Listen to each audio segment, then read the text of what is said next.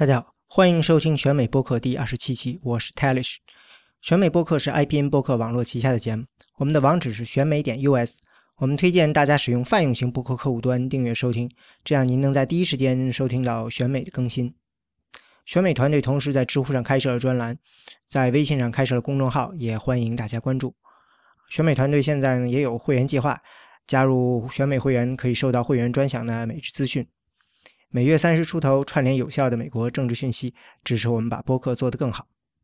嗯，今天的播客呢是一个特殊节目，我们的主题呢是慈善。不过呢，这一期呢并不是我们来聊，嗯，而是一个访谈。我们播客的主持人庄小一呢，经过亚洲协会的欧阳斌老师介绍，电话采访了卢勇女士。啊，卢勇女士呢是美国永亚公益咨询公司的创办人和总裁，她曾经担任过卡内基国际和平基金会的中国项目经理，还担任过美国百人会的研究部主任，是在慈善界呢是一个非常非常呃有资深的人士，所以我们今天非常有幸呢，呃能够邀请到她。嗯，因为这次节目呢是电话采访，所以呢录音质量并不尽如人意啊，也请大家谅解。嗯，现在就请大家欣赏这次的电话采访。大家好，我是庄巧一，欢迎收听我们新一期的这个选美博客啊。相信相信大家之前还记得，就是 Facebook 的 CEO Mark Zuckerberg 曾经写公开信说要捐赠百分之九十九的 Facebook 公司股票做慈善的事情。这些股票目前市值大约是四百五十亿。这个新闻出来之后啊，就有很多人有夸小扎的，也有人在说这个小扎这么做是要避税。卡里什老师也在啊十二月三号的这个会员通信里有谈到，小扎要建的这个 Chain Zuckerberg Initiative 呢，其实是个有限责任公司，就是 LLC，并不是传统的慈善机构，避税意义并不大，更多呢是为了这个。对这个公司和对这个公司的资金使用的这个控制权，所以咱们不少这个听众啊，对于美国人怎么做慈善，然后这个富豪捐款避税这些事情，也是知道一个大概。所以我们今天特别请来了一位就是中美研究这个中美慈善研究方面的专家卢勇老师。卢勇老师您好，你好。嗯，卢勇老师以前是复旦大学国际新闻学士啊，耶鲁大学的国际关系硕士，然后曾在这个卡内基国际和平基金会工作，现在呢是永亚公益咨询公司创办人兼总裁，也是中国与全球化研究中心驻纽约的代表。啊，卢老师，您能不能给我们介绍一下，您当初就是为什么从这个新闻行业转到这个慈善公益基金会这种行业啊？好的。呃，谢谢庄巧艺，很高兴能够有机会接受播客的采访，跟大家聊一下公益。呃，我呢是复旦大学新闻学院本科毕业的，但是在耶鲁念研究生的时候选择的是国际关系专业。呃，在当时的中国留学生当中啊，呃，学这种社会科学和人文学科的学生呢比例就明显少一些，呃，少于商科或理工科的学生。这或许主要因为文科生在美国的就业机会相对少一些，而且跟文科有关的工作呢，一般更注重语言表达能力和对西方文化的呃这种深入的了解，这对中国人来说呢会更困难一些。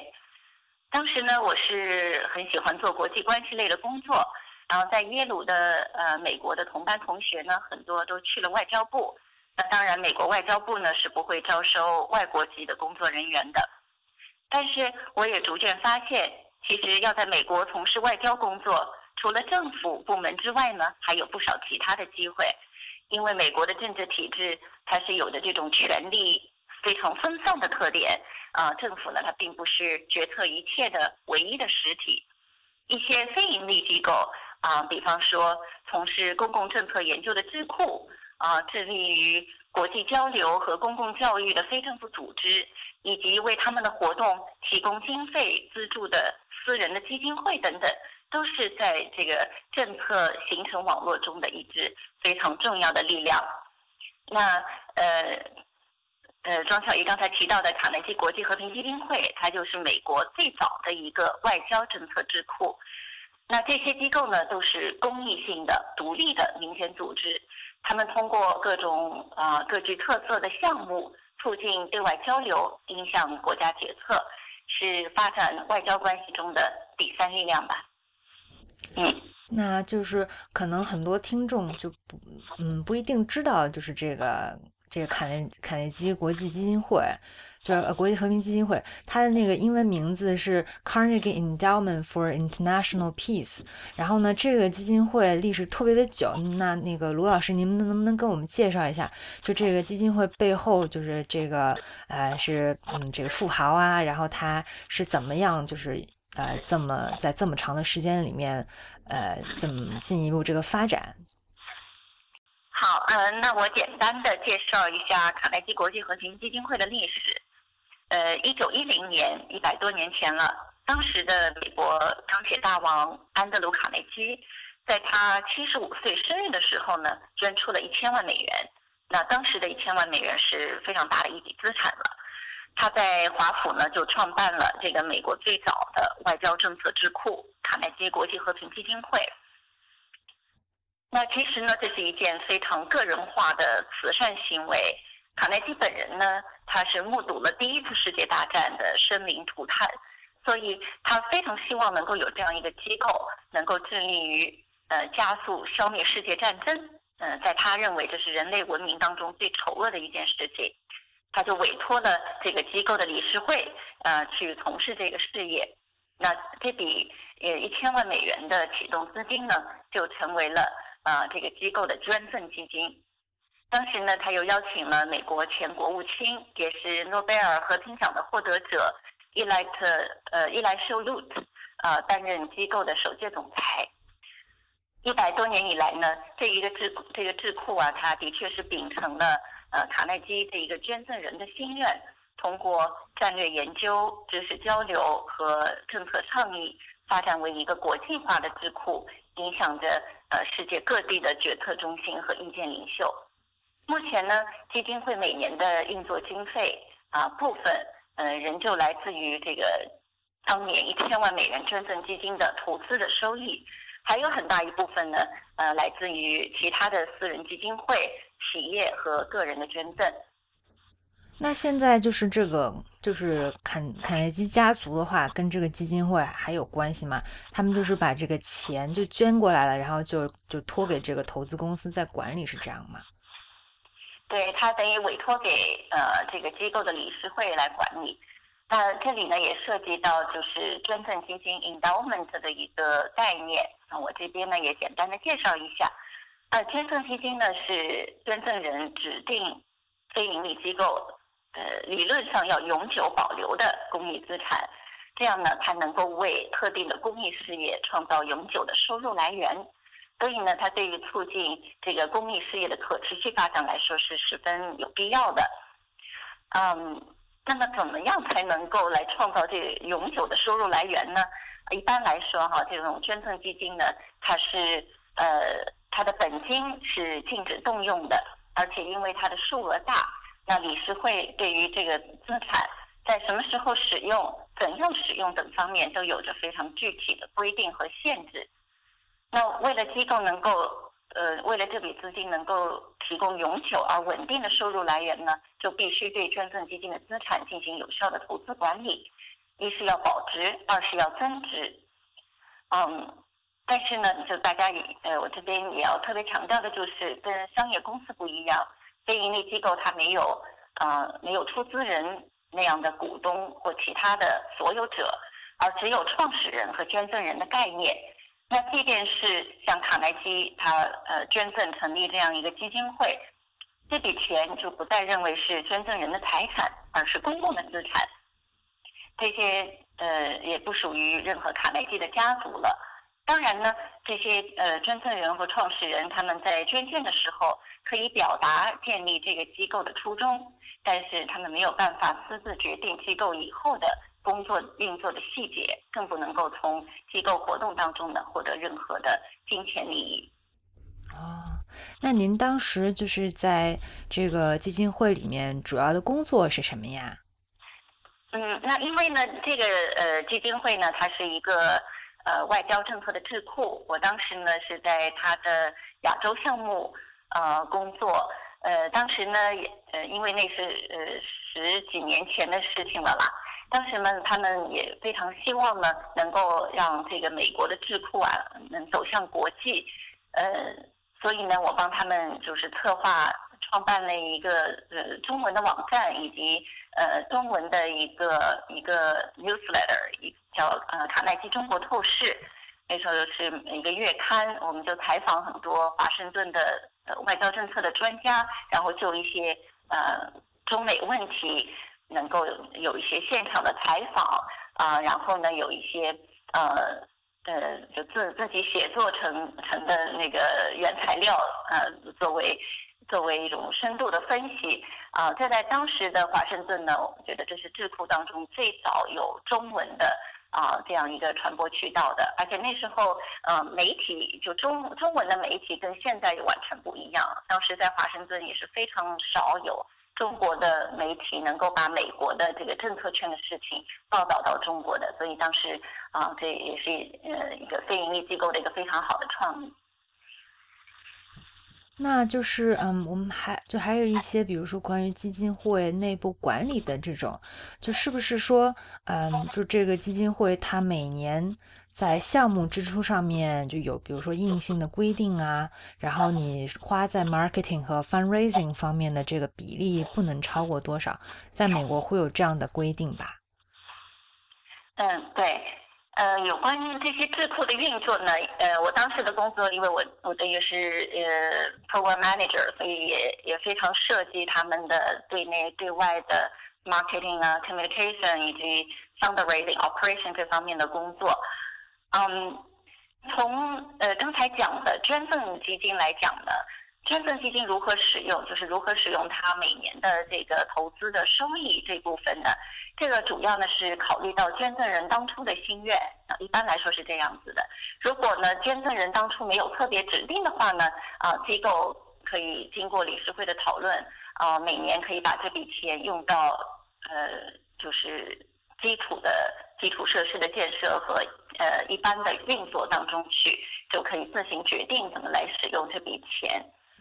嗯，对所有的非营利机构来讲啊，不仅是呃这个智库，还是其他的。一般来说呢，就是说这种 operation 呃 administration 的这呃这些支出呢，大家都希望这个百分比能够控制在比较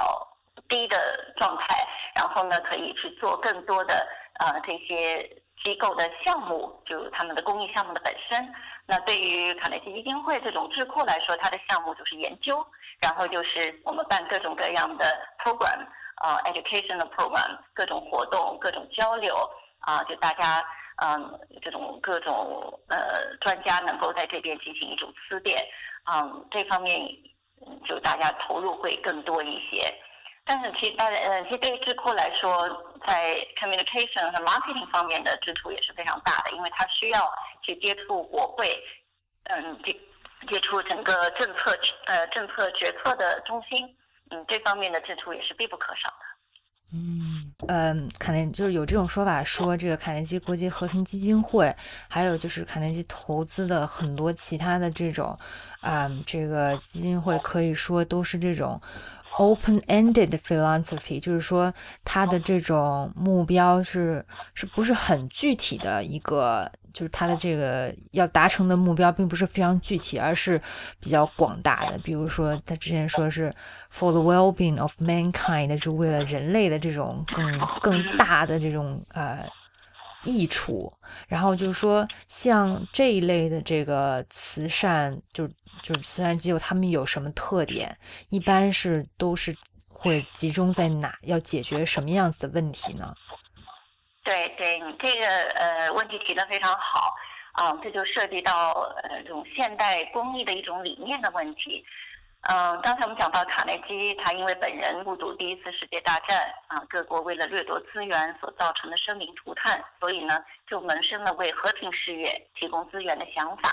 这里呢其实体现的就现代社会里啊啊这些基金会、这些捐赠人啊，他们对于公益发展的一种很深刻的意义。他们所做的这些呃投资，其实是有更远的目光的。他们是在做这些没有直接的商业利益可言，但是却有社会价值的事情。这就和政府所提供的这些公共服务就不太一样了，因为政府呢，它是拿着纳税人的钱，它做的一定是这种最普遍的、最基本的基础设施，比方是医疗啊、教育啊这一些东西。但是呢，你作为一个慈善家，他们想象的东西就是更远了，因为这些东西政府其实是不会去做的，尤其在美国这样的状况下。呃，所以我说这其实是非常个人化的，呃，这样一种公益的那种原动力。那像这样的这种基金会呢，它是公益走向体制化、科学化和专业化的一种象征。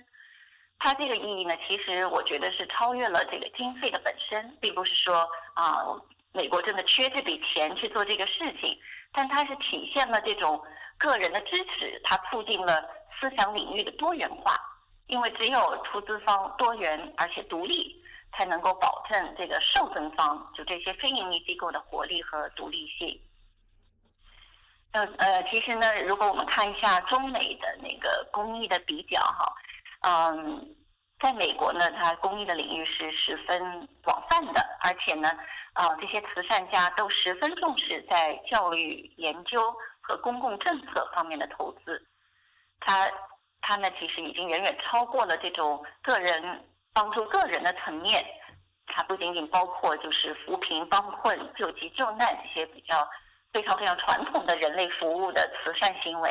它还包括人们对宗教、教育、科学研究、医疗、文化艺术等各种非物质领域的公共需求，以及从这个发展的层面对社会公共事务的关注，比如公共政政策和国际关系，它也变成了公益性的诉求。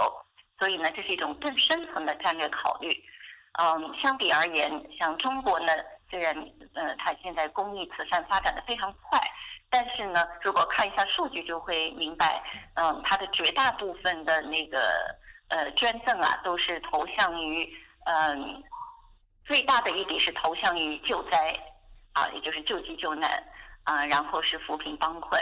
啊，在这种。其他文化艺术、教育、科学这方面的呢，啊，就相对少很多。教育方面也很多，但是大多数的捐赠都是投资于这种扶贫的奖学金，或者是建立呃基础设施、教教学楼这一类。啊，但对于研究、对于啊投资呃好的好的这种一流的教授这一方面的啊公益投资呢，就就相对来说要少很多了。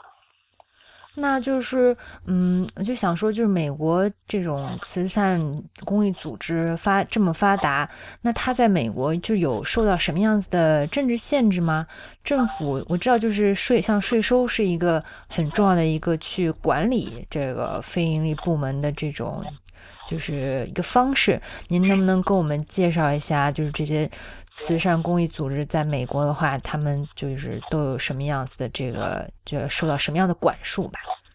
嗯，好的。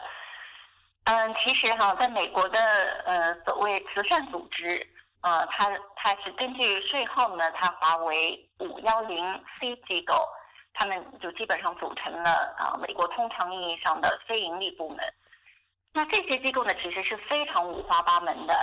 啊，它不仅包括宗教、慈善和教育性的组织，还包括呃工会、商会、合作社以及互助型的保险公司等等，而且各种不同类型的机构呢，它是拥有不同的税法待遇和活动限制的，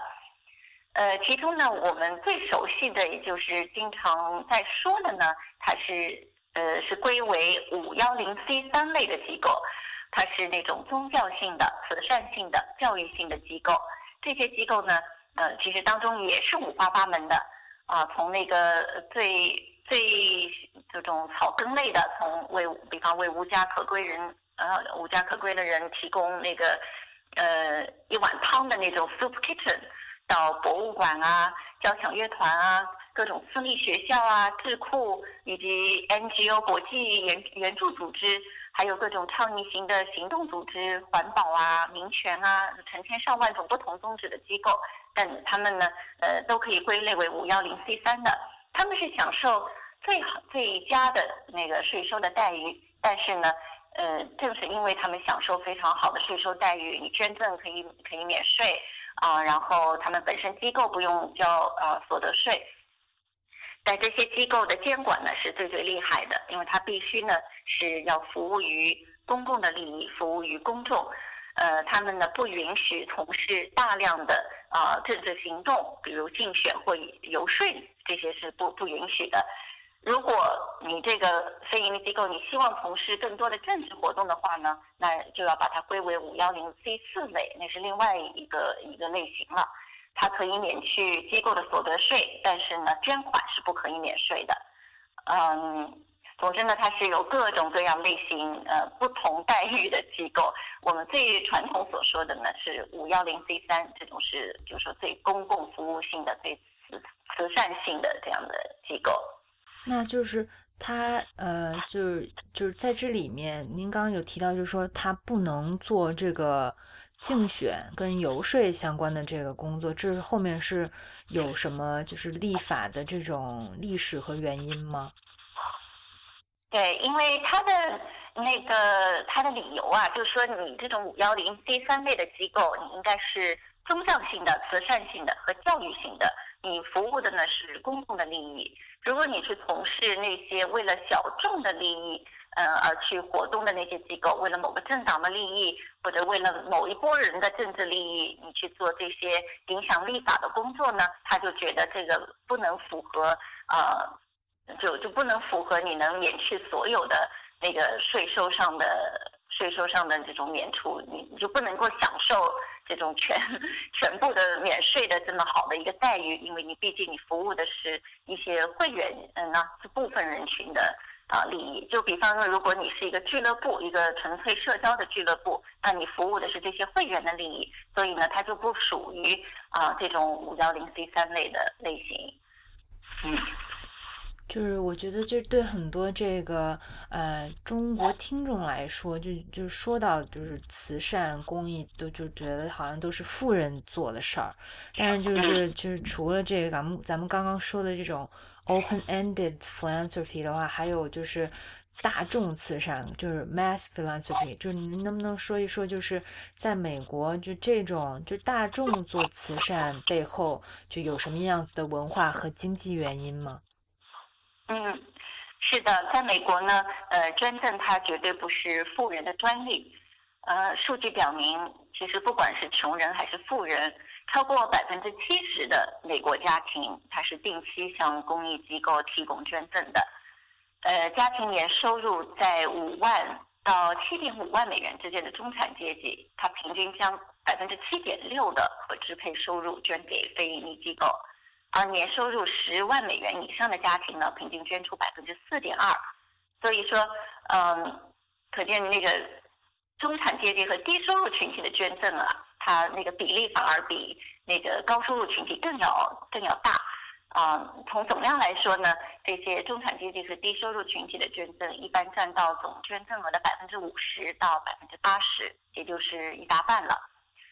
所以，只要是温饱有保证的人，大多数呢。每年他都会捐钱或从事义务劳动，这已经完全的成为了一种生活习惯和生活方式。嗯，我想这呃很大一部分原因呃是源于美美国的这个嗯它的那个历史文化的传统，因为大家知道美国它是这样一个移民国家，嗯，从最初的这些欧洲移民来到美国的时候，他们是没有国家的，就任何的事情他必须靠。啊，结团结社，嗯，就建立大家的社区组织来完成，不管是消防队员还是呃建一个学校或者是社区的各种各样的问题，它都需要自己来解决，它是没有一个中央政府啊可以去指望的，所以它是属于先有社会再有国家的这样一个地方，所以这种自己的事情自己解决，不指望政府的这样一种心态呢，那绝对是。美国呃非常根深蒂固的一种文化，啊，另一部分原因呢，我觉得这也应该归功于美国整个非盈利部门的它这种呃比较专业成熟的运作。因为大家呢，对普通老百姓来说，你捐钱捐给教会也好，捐给学校也好，嗯，他都是觉得就是说这是我应该做的，而且呢，这是非常放心的。捐出去，你有一种快乐的感觉啊！你捐了之后，你就成为这些机构的一一个成员一部分，啊，你会受到他们嗯他们的感谢，你会可以经常去参加他们的活动，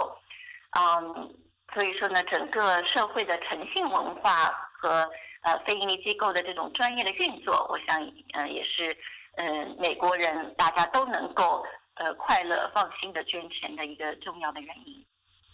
那我想问，就是说，如果我是一个年收入五万的家庭，我每年捐赠的话，能有多少的这种，就是呃，能省多少税啊？是啊，税收，嗯，当然也是一个非常有效的一个刺激因素，因为，嗯，我刚才提到美国人的这种不指望政府的心态。他觉得我这个税交给政府，你也不见得帮我做什么，做什么能够直接触及我利益的事情，对吧？他他对政府他总是比较批判型的那那种那那种心态，所以呢，他宁愿把这笔钱啊去捐给他在社区里面的一些组织，那些跟他息息相关的这一些社区服务的部门。啊，他觉得这样，他反而能够更能够看到他这个呃交的钱所产生的效应。就比方说，你你是愿意去交税，你还是愿意把你的钱把你的钱捐给啊你女儿的高中？呃，这个当中你你能感觉到的感觉到的利益肯定是不一样的。嗯，所以他而且在捐钱当呃捐钱过程当中呢，当然也有这个免税的刺激因素在里面啊，所以就是。呃，大家就更愿意去捐钱，我想这个呃，这个因素绝对是起到作用的。我有听到很多，就是有时候一些就是中国中国就是呃做公益慈善，就就是他们就。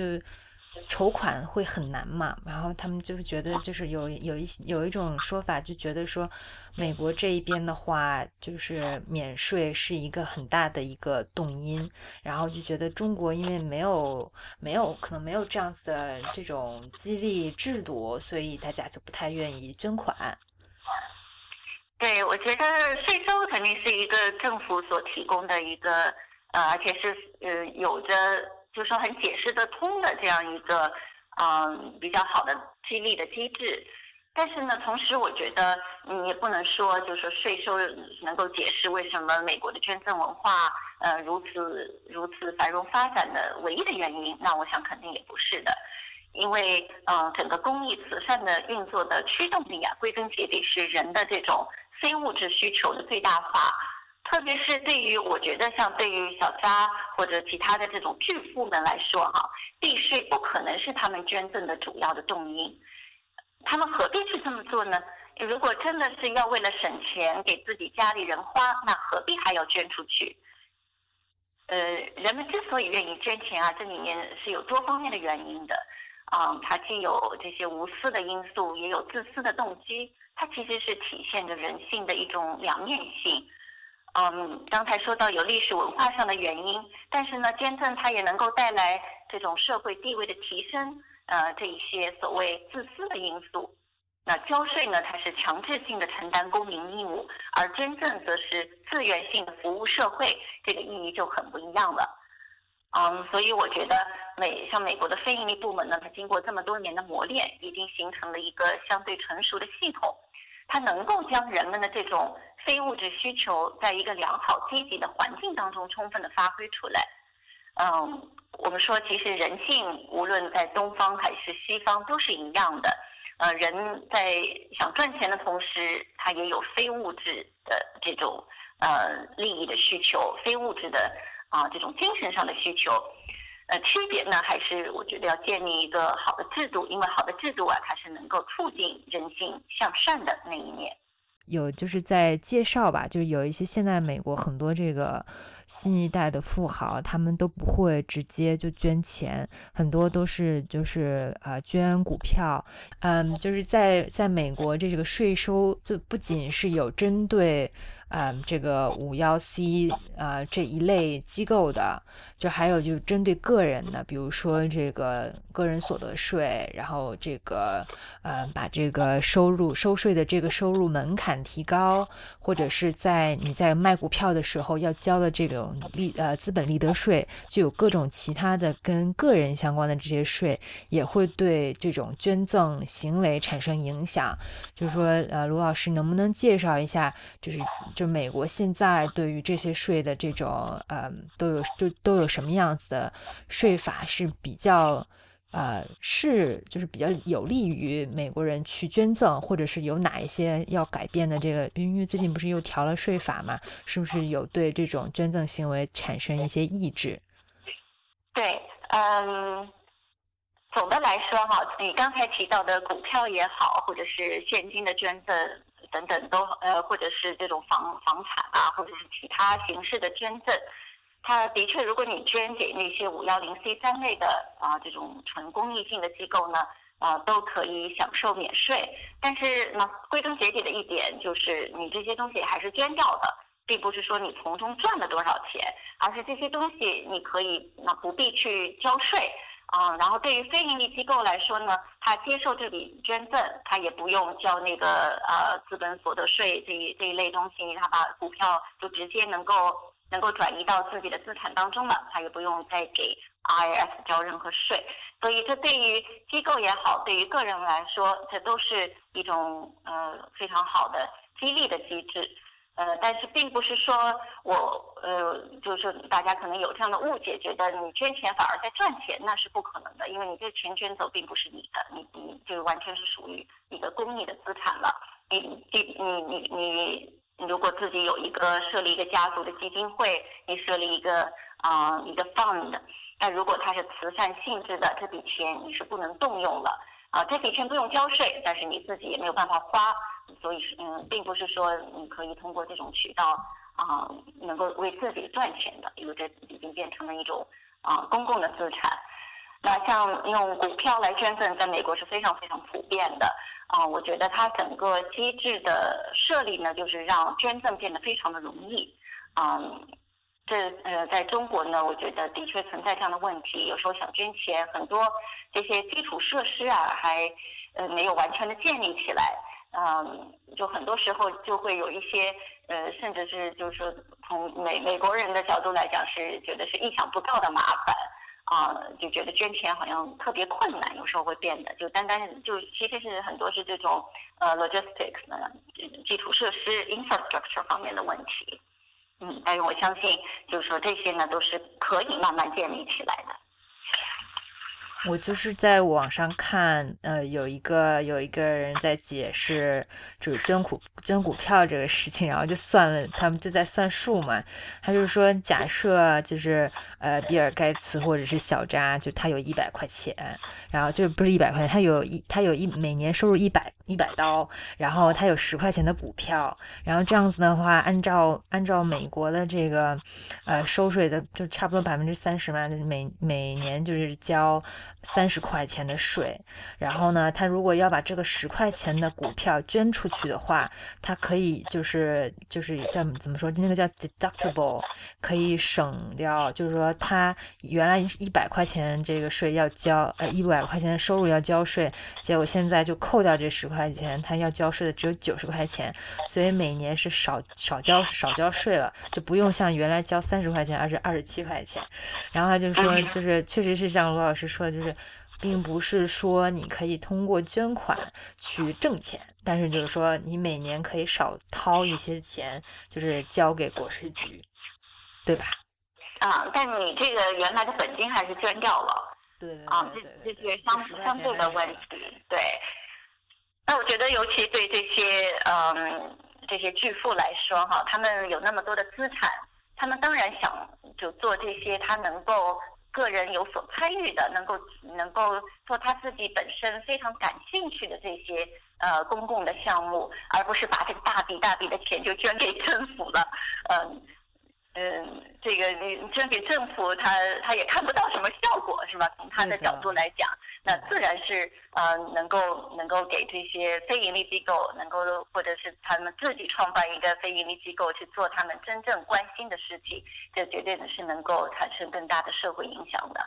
嗯，就我上呃之我刚刚在前面提到的这个，我们做的这个会员通讯，它就是呃之前有专门写过一期，就讲小扎捐款的这个事情，就是因为就您刚刚提到，就是说啊，他如果是慈善机构的话，他是没有办法进行游说或者是政策，呃，就是这种政策改革方面的这种工作嘛。然后小扎他建的并不是像那个呃 Carnegie 他们做的那 foundation。或者是这种呃 think tank，他就是做了一个有限责任公司，这样子的话，他就不用像就是呃这些 non-profit 一样需要经过这个监管，他可以用这些钱做更多的事情。然后完了之后，还如果确实想要省税的话，还可以从这个公司再去买这个买这个股票。然后就是就觉得嗯，还是就是说现在的这个富豪比起原来的富豪，可能想更。多的是，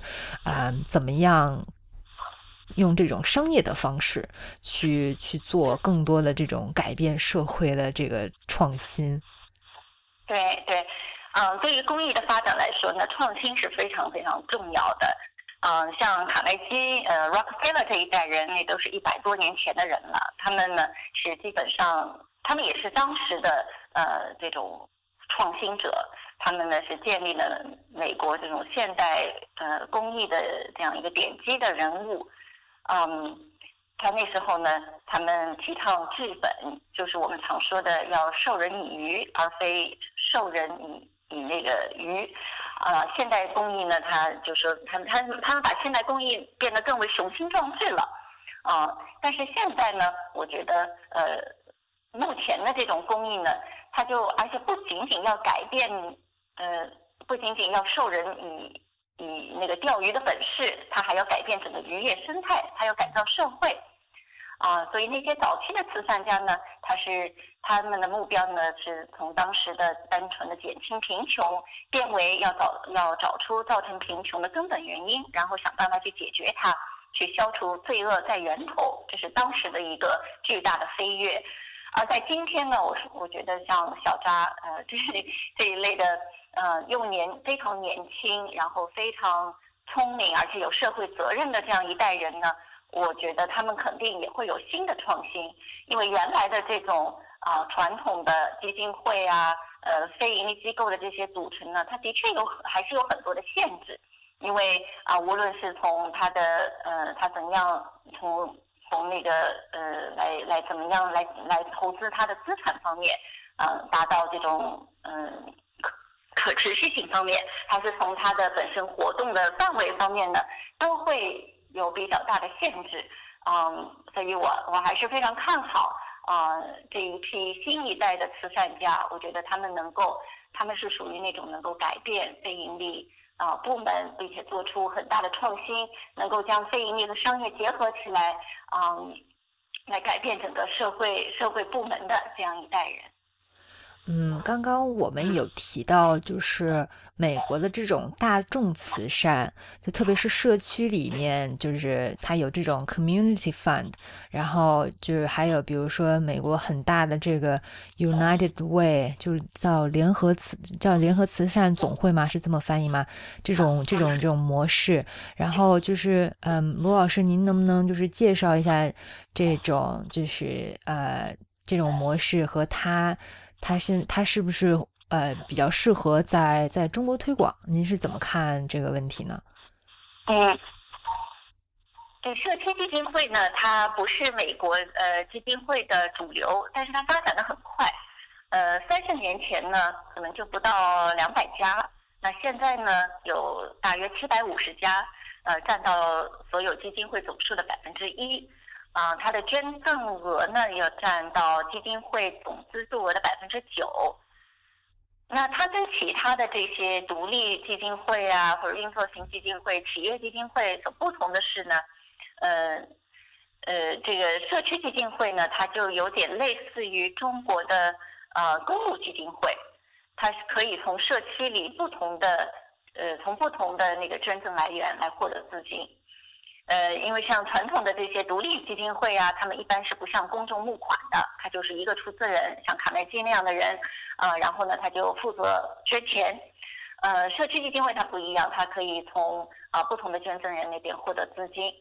呃，按照美国国税局的规定呢，他们既可以接受捐赠，也可以为公益事业提供资助。那当然，顾名思义了，社区基金会呢，它往往会啊把资助的重点放在某一个特定的地区和社区。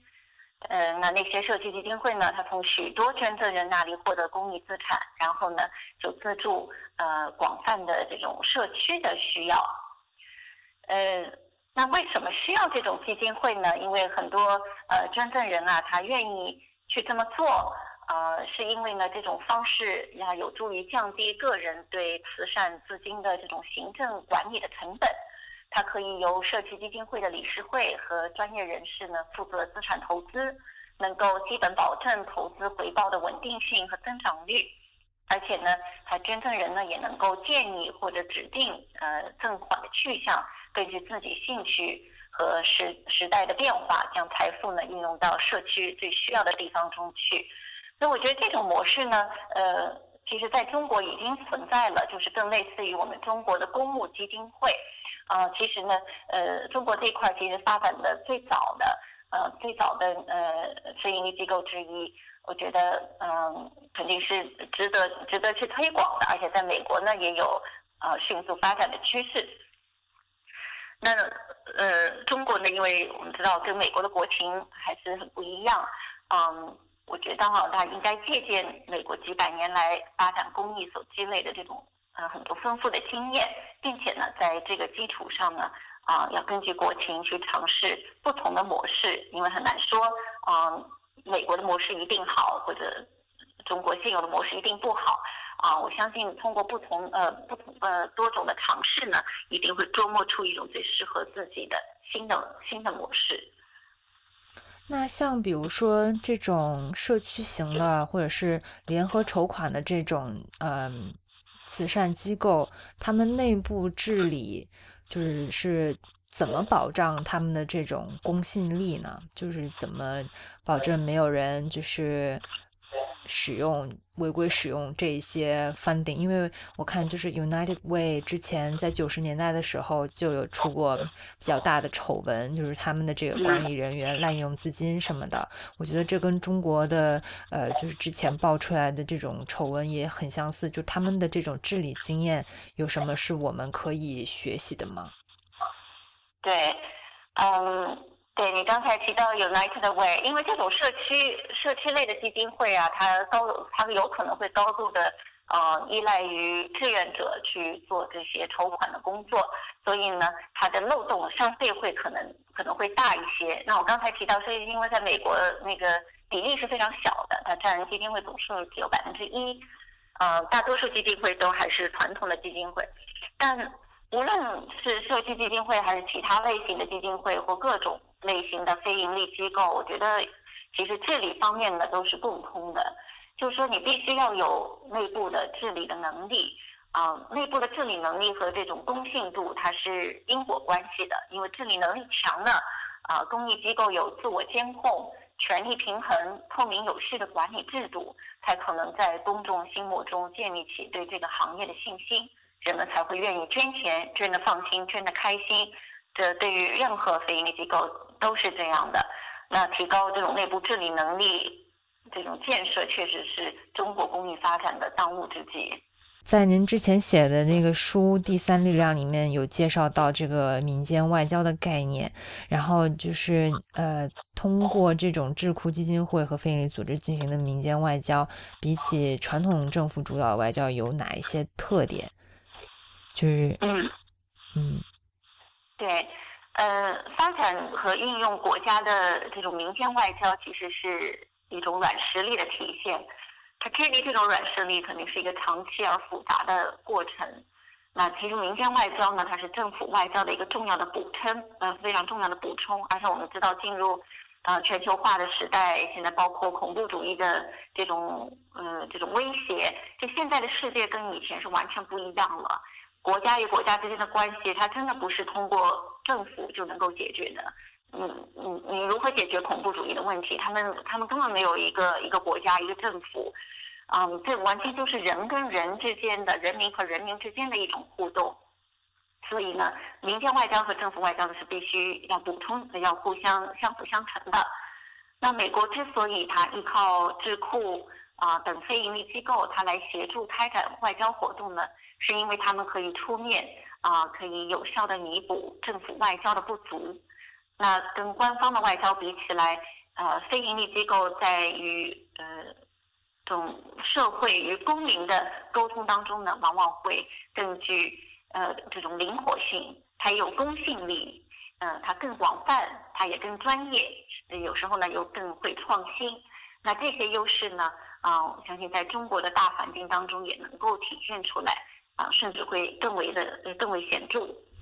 那我能不能再就插最后一个问题，就是说现在就是有很多，比如说中国的富豪啊，或者是中国的这个学生在美国，或者是来美国的这种中国新移民，他们就是他们未来肯也也会是这种民间外交，这做这个非盈利机，就是非营利组织这一块的这种有点核心力量吧。就是您对他们的话会有什么样子的建议呢？对，确实，嗯，这也是非常好的现象，能够。啊，我也接触到不少啊，这一些新一批的啊，相对年轻的中国人，他们有跨文化的经历，他们也想啊做一些桥梁的工作，在呃公益慈善方面呢发挥更多的力量，这都是非常非常好的现象。那确实呢，现在全世界都注意到啊，中国随着改革开放和融入世界的经济体系，那个财富呢是有了空前的积累和流动。那民间积累的财富越来越多，各种民间的意愿和需求必然要得到表达和满足。那随着这一步的呃改革和现代化转型，啊，面对各种公共事务和社会问题，啊，这些民间的呃公益组织所能发挥的作用就会越来越重要。那我想，嗯。对于中国这些呃慈善家也好，他们的公益组织也好，嗯，他们要采也是要采取就是引进来和走出去的方法，能够在融合当中呢去求得发展。中国呢需要在公益方面有更大的开放度，让国际上呢这些已经运作比较成熟的非营利机构在中国呢呃适当的发展业务，并且与中国本土的公益组织能够扩大合作。啊，这其实也相当于三十多年前改革开放初期这些商业公司的发展一样，因为你只有自身开放了，管理国际化了，你才能登上世界的舞台，与各方建立对话与合作。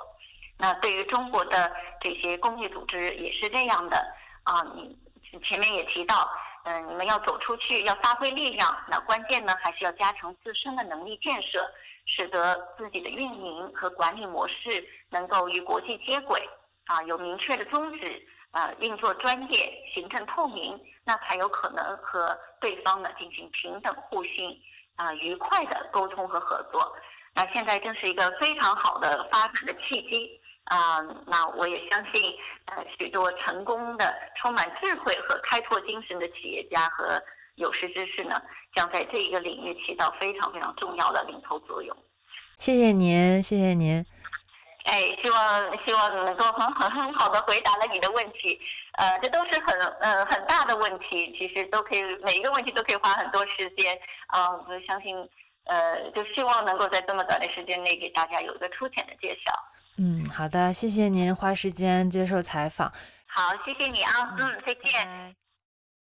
嗯，谢谢大家收听选美播客。下周的周六二十号呢，就是共和党的南卡初选和民主党的内华达初选。为了赶上这两初选，我们下周节目会比平时早上一些，请大家注意收听。